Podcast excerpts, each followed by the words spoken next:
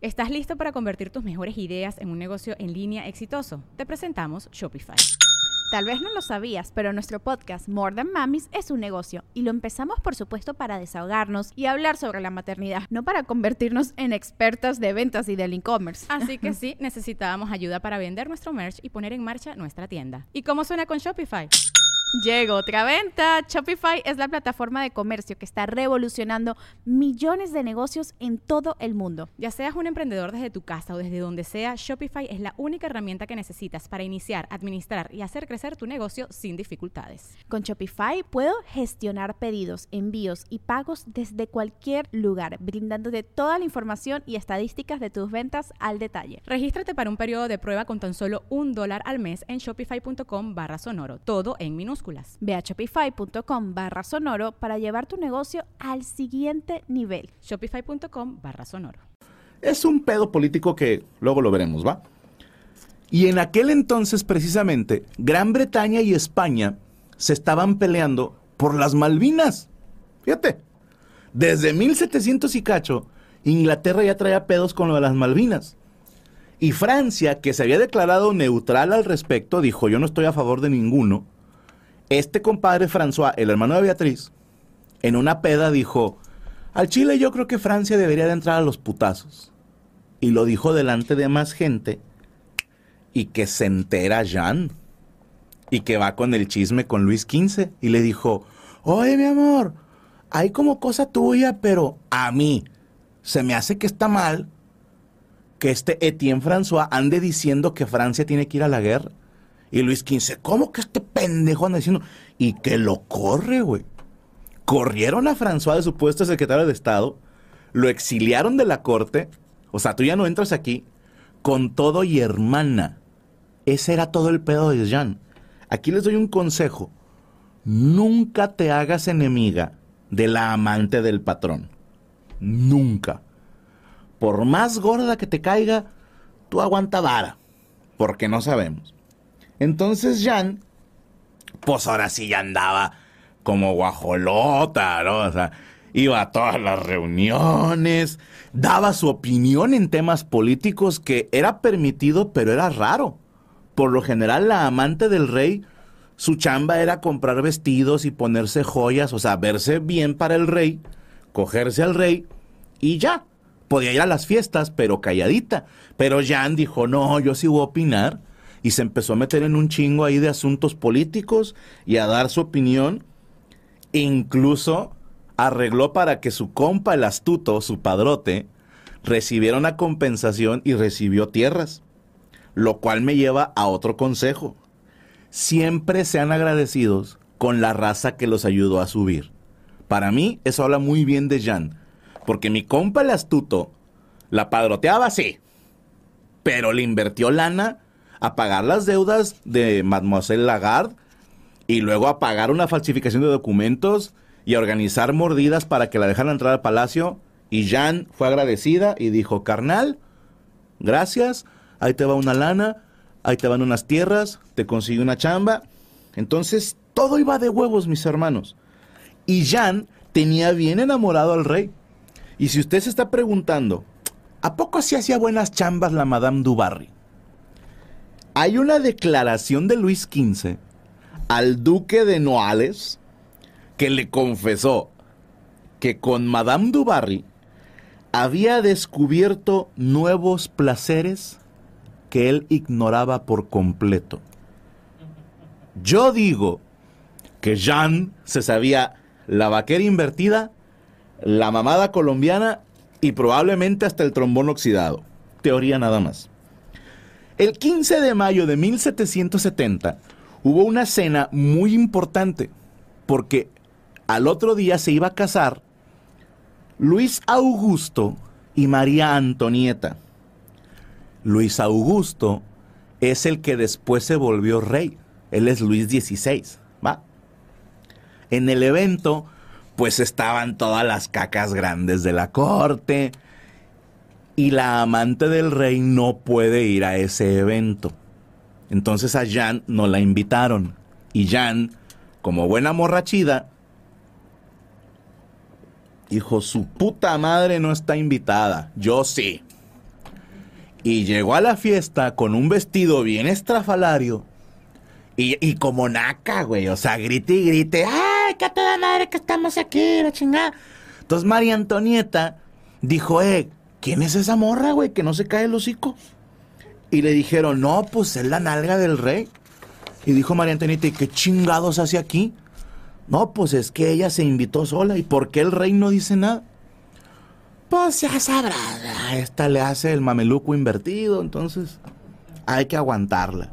Y María Antonieta mostró su disgusto hacia Jan y cuando le dijeron que era la nalga, dijo, esta va a ser mi enemiga. Otro consejo, si no te invitaron, no vayas. Va, no vayas. Pero si vas a ir, o sea, dices, me vale madre, mínimo no seas hija de puta y no andes de gritona y llamando la atención.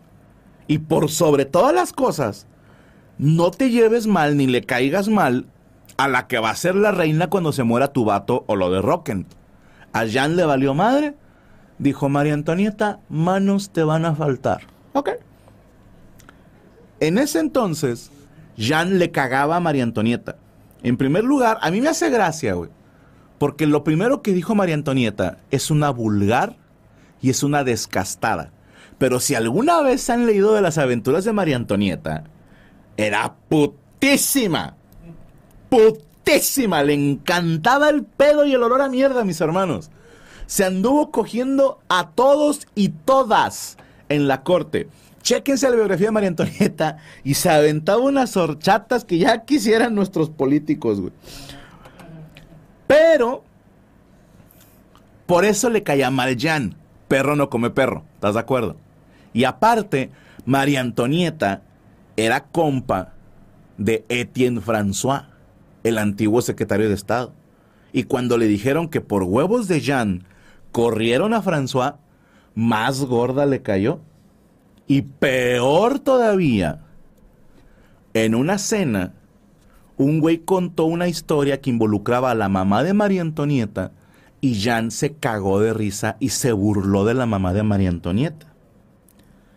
Ahí te va otro consejo.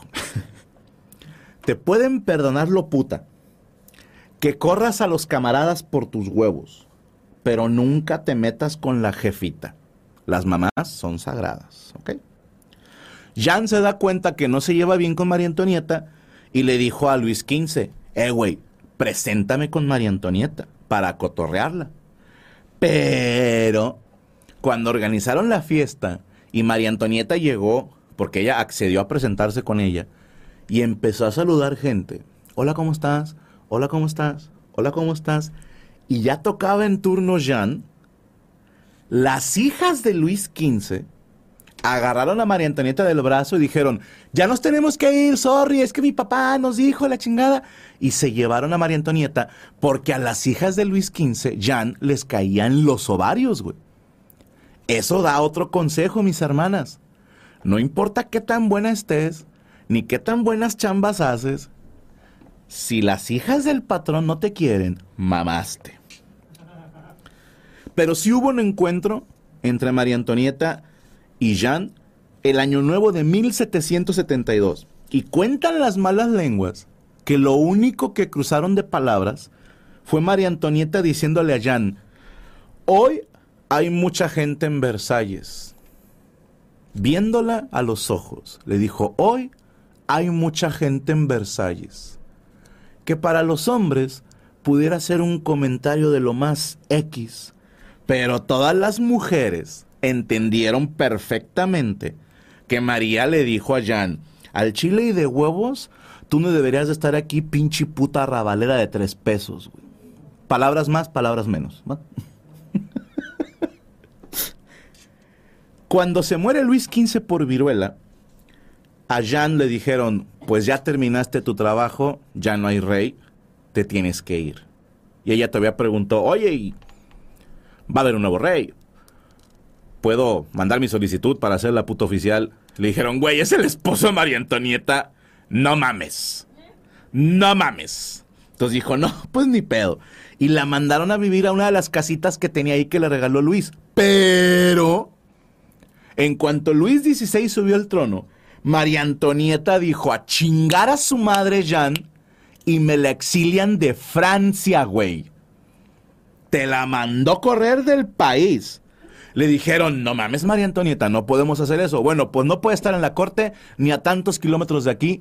Y la mandaron hasta San Juan de la Riata, un lugar que se llama Pontam, en una abadía de monjas, a que viviera ahí sus últimos años. Jean vivió un rato con las monjas, pero luego se volvió a casar con un güey que se llamaba Luis Timoleón, duque de Brissac. Pero luego lo engañó con un güey que se llamaba Henry Simple. A, a Jean le gustaba la riata, o sea, a ver, no es defecto, pero cuando no la controlas, afortunadamente para Jean, el duque de Brissac le perdonó la infidelidad. Pero el vato que se andaba cogiendo, Simur, la cortó. Y sabe, esto es hermoso, mis hermanos. Un buen día le llega una pintura de regalo a Jan. Le dicen, "Eh, un regalo del señor Simur. Dijo, ay, mi novio me mandó algo. Lo abre, es una pintura que en la esquina inferior decía, dejadme en paz. O sea, que este cabrón, Henry Seymour, fue el primer pocos huevos de la historia que cortó una relación mediante un meme, güey. O sea, imagen y texto. fue el primer cortón de mensaje de texto.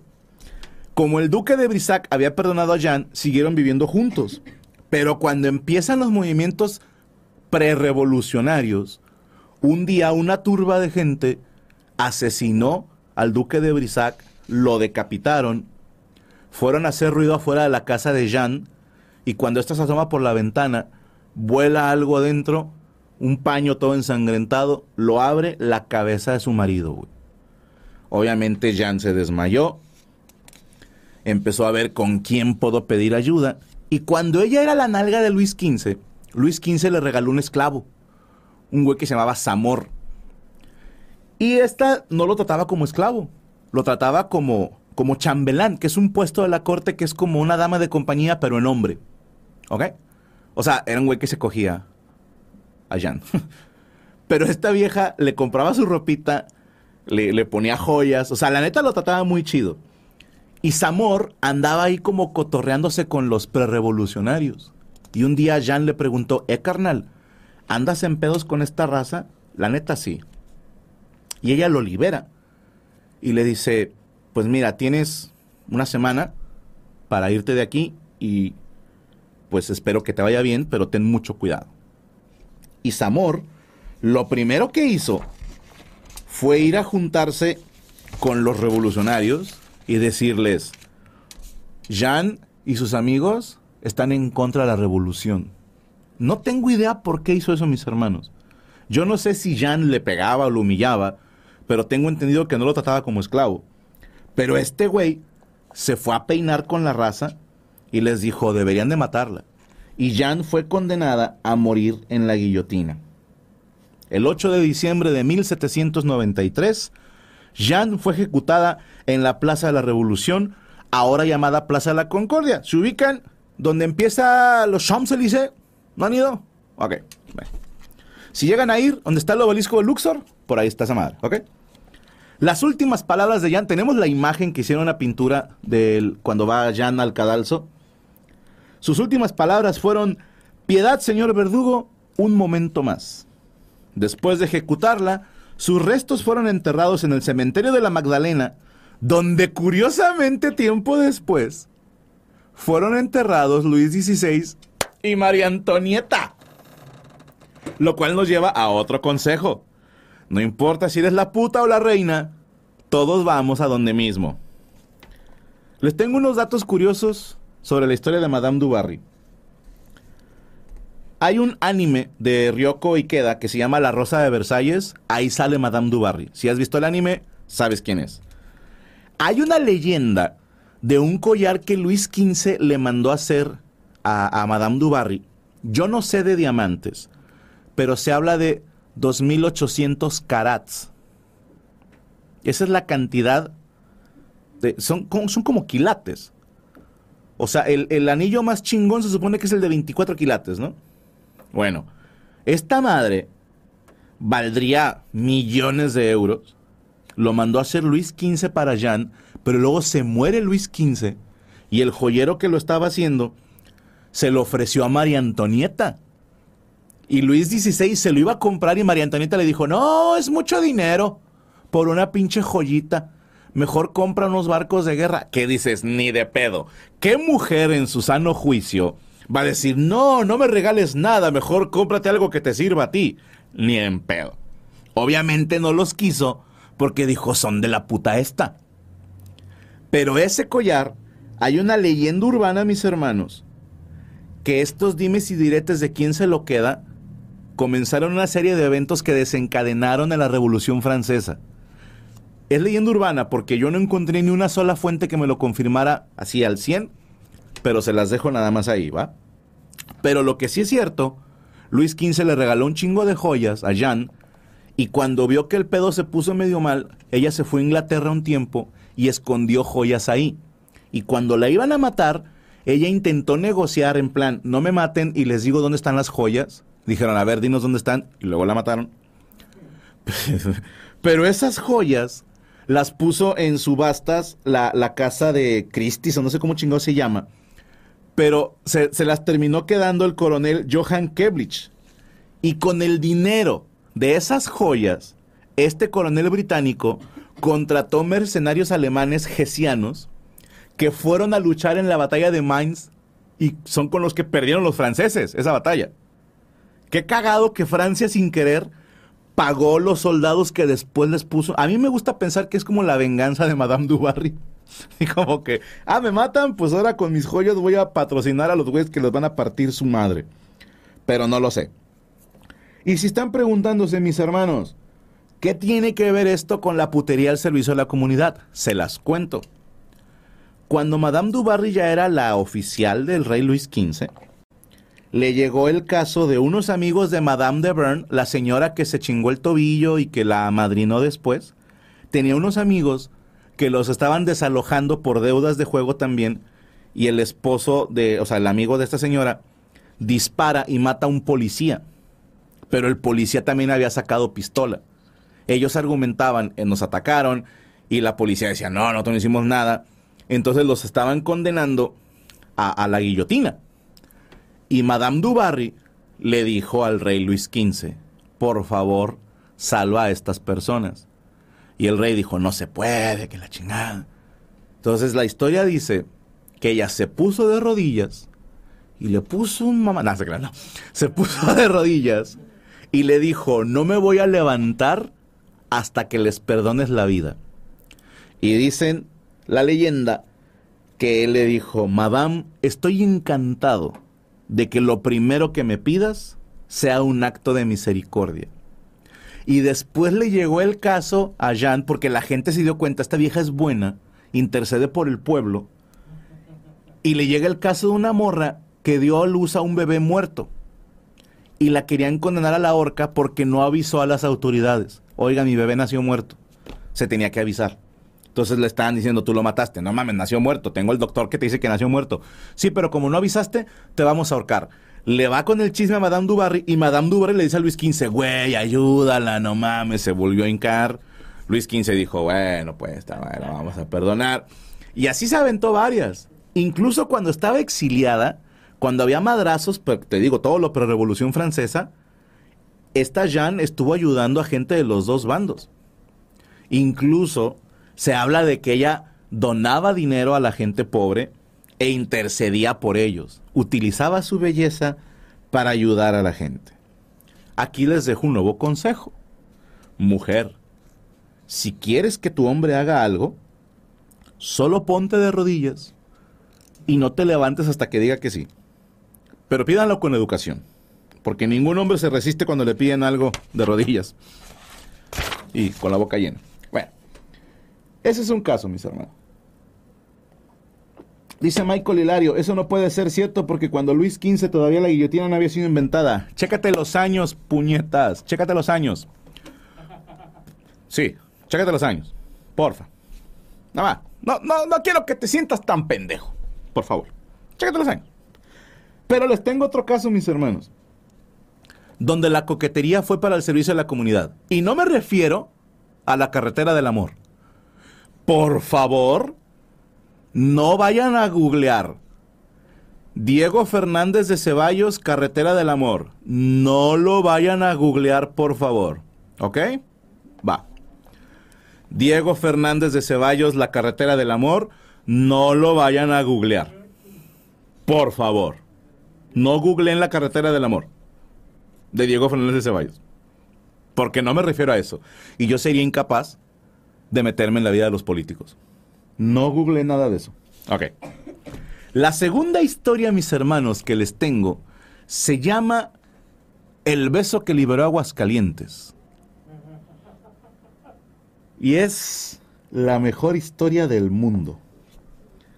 De entrada, para la gente que no es de México, les tengo que hablar de Aguascalientes. Los que ya saben de qué se trata, por favor, compórtense y denme la oportunidad de contárselo a los que no se lo saben. No sean ese tipo de persona que va a poner en los comentarios, yo ya sé que es, es esto, porque ya sabemos que eres el típico güey que en la escuela en su puta vida contestaba nada porque era burro. Y hoy la vida le, le pone una situación en la que él sabe y se le quiere espolear a los demás. No, hermano, no, hermana, no, helicóptero Apache. Deja que los demás se enteren poco a poco. Para la raza que no es de México, Aguascalientes es un estado del centro norte de la República Mexicana. Ya habíamos hablado de ellos en otro todavía aburrido. ¿Se acuerdan de la locomotora La Mocha? Pues era de Aguascalientes, ¿ok? Va. Pero Aguascalientes es famoso no porque ahí juega el Necaxa, no. Es famoso por la feria de San Marcos. Les platico a la gente de que no sabe de la feria de San Marcos. También le llaman la Feria de México o la Gran Cantina, porque estamos hablando de casi 90 hectáreas de área donde se lleva a cabo la feria y en casi todos lados puedes pistear sin pedo. En ningún otro lugar he visto tanta gente bebiendo como en la Feria de San Marcos. Y son este año en octubre, se cumplen 195 años que inició la Feria de San Marcos. 195 años. Güey. Se supone que nace con la finalidad de vender los productos de la cosecha y la ganadería, pero actualmente la Feria de San Marcos es la mamá de todas las pedas y tienen palenque, corrida de toros, juegos mecánicos, teatro de pueblo. Pedononón, mis hermanos. Aguascalientes, cuyo lema es Bona Terra, Bona Gens, Aqua Clara, Clarum Coelum. O sea, tierra buena, gente buena, agua clara y cielo claro. No siempre fue un territorio independiente. Antes de la conquista eran tierras chichimecas y para después se hizo Nueva Galicia, así se llamaba. Ya ven que los españoles pues agarraron, tenemos una ciudad ya que se llama León, pues acá se va a llamar Nuevo León. Y tenemos una que se llama Galicia, pues acá se va a llamar Nueva Galicia. Y así se la fueron llevando. Bueno, Nueva Galicia, para que ubiquen los mexicanos, era lo que actualmente comprende Aguascalientes, Zacatecas, Nayarit y Jalisco. Todo eso era Nueva Jalisco, no, Nueva Galicia, perdón. De hecho, un tiempo Aguascalientes le perteneció a Jalisco. Y después le perteneció a Zacatecas. Y allí es donde empieza la historia, mis hermanos. Voy a prender mi cigarrito. Mm. La Nueva Galicia era Nayarit. Sí, también Nayarit estaba. Dice Darkar, Franco, ¿es normal que siempre ponga un video tuyo para bañarme? Yo creo que sí es normal. Lo que sí espero que te estés tocando. Gracias. Ahí les va. En 1824 el Congreso en México modificó la Constitución de 1824 y crearon una república centralista, lo cual limitaba el poder de los estados y les ponía un máximo de número de tropas militares. Para que se den una idea, México antes era como Estados Unidos, que cada estado tiene sus, sus leyes, en algunos estados es legal una cosa y en otros no. Todos se reportan con la capital, pero son más bien como mini países unidos, como tipo la comunidad de estados independientes en Rusia, etcétera, etcétera. Así era antes en México. Y luego dijeron, él, vámonos centralistas, todos se reportan con la capitucha y todos van a llevar las mismas reglas. Y para evitar broncas de peleas, les dijeron, solo pueden tener cierto número de gente armada en su ciudad. No queremos broncas, ¿va? Obviamente no a todos les gustó. Y el gobernador de entonces, Francisco García Salinas, empezó a juntar gente para armar una milicia de aproximadamente 4.000 efectivos con la idea de rebelarse contra el gobierno y decir no estamos de acuerdo. Aquí, mis hermanos, hay una historia que yo les creo. Si conocen al presidente, expresidente eh, Antonio López de Santa Ana, era un cabrón que a lo mejor como presidente no le caía muy bien a la gente, pero como general, como la máxima autoridad de las Fuerzas Armadas, sí. O sea, perdió un chingo de batallas, pero también ganó un chingo de batallas. Entonces, en este tiempo que está el desmadrito del centralismo y que se está implementando, como que la gente ya no quería mucho a, Santana. Y sus consejeros le dicen, eh, güey, cuando has ido a pelear, la gente te mama. Entonces, ve a pelear, güey. Dijo, ¿con quién? Y que le van diciendo, en Zacatecas, el gobernador anda juntando cuatro mil soldados. Vamos, les pones en su madre, la gente te va a mamar. Y Santana dijo, jalo. En aquel entonces pusieron como interino a Miguel Barragán de presidente y mandaron, eh, dice Vicente Palacio, el jurista y escritor, que mandó 3.500 hombres, Santana, y se toparon en el campo de Guadalupe a las 5 de la mañana del 11 de abril de 1835. Santana atacó con una fuerza de 3.500 hombres y después de un par de horas de combate, el ejército de Santana se hizo con 800 prisioneros, que después subió a 2.723 y Santana solo perdió 100 hombres, entre muertos, heridos y dispersos. Todavía más cabrón, el general Joaquín Parres, o Parres, perdónenme la pronunciación, tomó fresnillo y sombrerete sin siquiera derramar una sola gota de sangre. Yo no sé si era un gran negociador o le puso la pistola en los huevos al que estaba encargado. Verá que se rinden, sí, señor. Pero desgraciadamente, cuando entraron a Zacatecas capital, hubo una seguidilla de saqueos, eh, desmadres de las tropas que robaron casas de extranjeros, etc. Pero con el resultado de la victoria de Santana sobre García Salinas, Zacatecas perdió parte de su territorio. Que esa parte de su territorio es lo que conocemos ahora como Aguascalientes. Pero de los que les quiero hablar es de lo que pasó unos días después. Les voy a hablar de la señora Luisa Fernández Villa de García Rojas, hija de un conocido comerciante del lugar. ¿Tenemos imagen de Luisa Fernanda, por favor? Sí, tenemos, sí. Mm. Hija de un comerciante conocido lugar, don Diego Fernández. Acuérdense, no vayan a googlear Diego Fernández de Ceballos Cartera del Amor, por favor.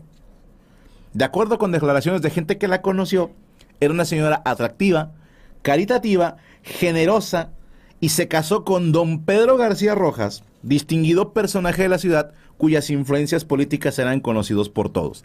Este matrimonio tuvo un chingo que ver con la independencia de Aguascalientes. Les cuento rápido. Los aguascaletenenses, así se les dice, güey. Yo no sé quién salió con la mamá de hidrocálidos, pero yo estuve en la plaza principal de Aguascalientes y hay una placa que dice aguascaletense, aguascaletenses. Por Dios santo.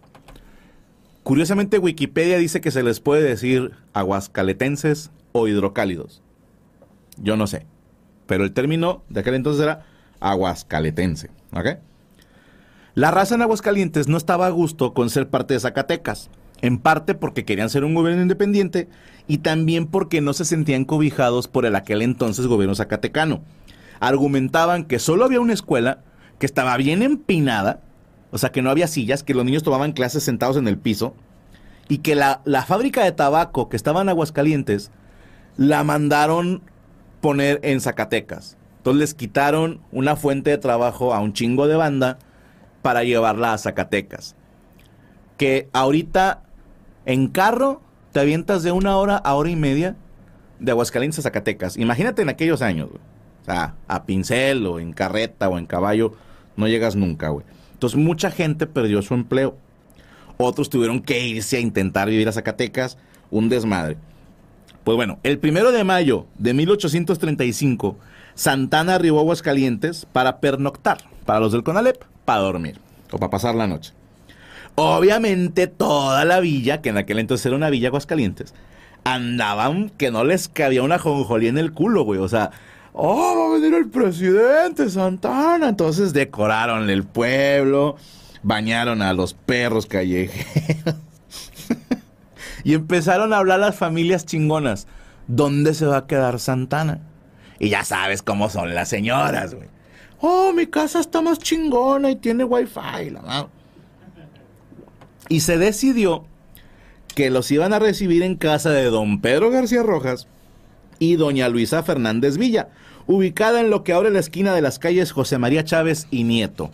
Yo lo busqué en Google Maps, no encontré donde convergen esas dos avenidas, pero tampoco soy de allá. A ver si alguna aguascaletense se la sabe completa, ¿ok?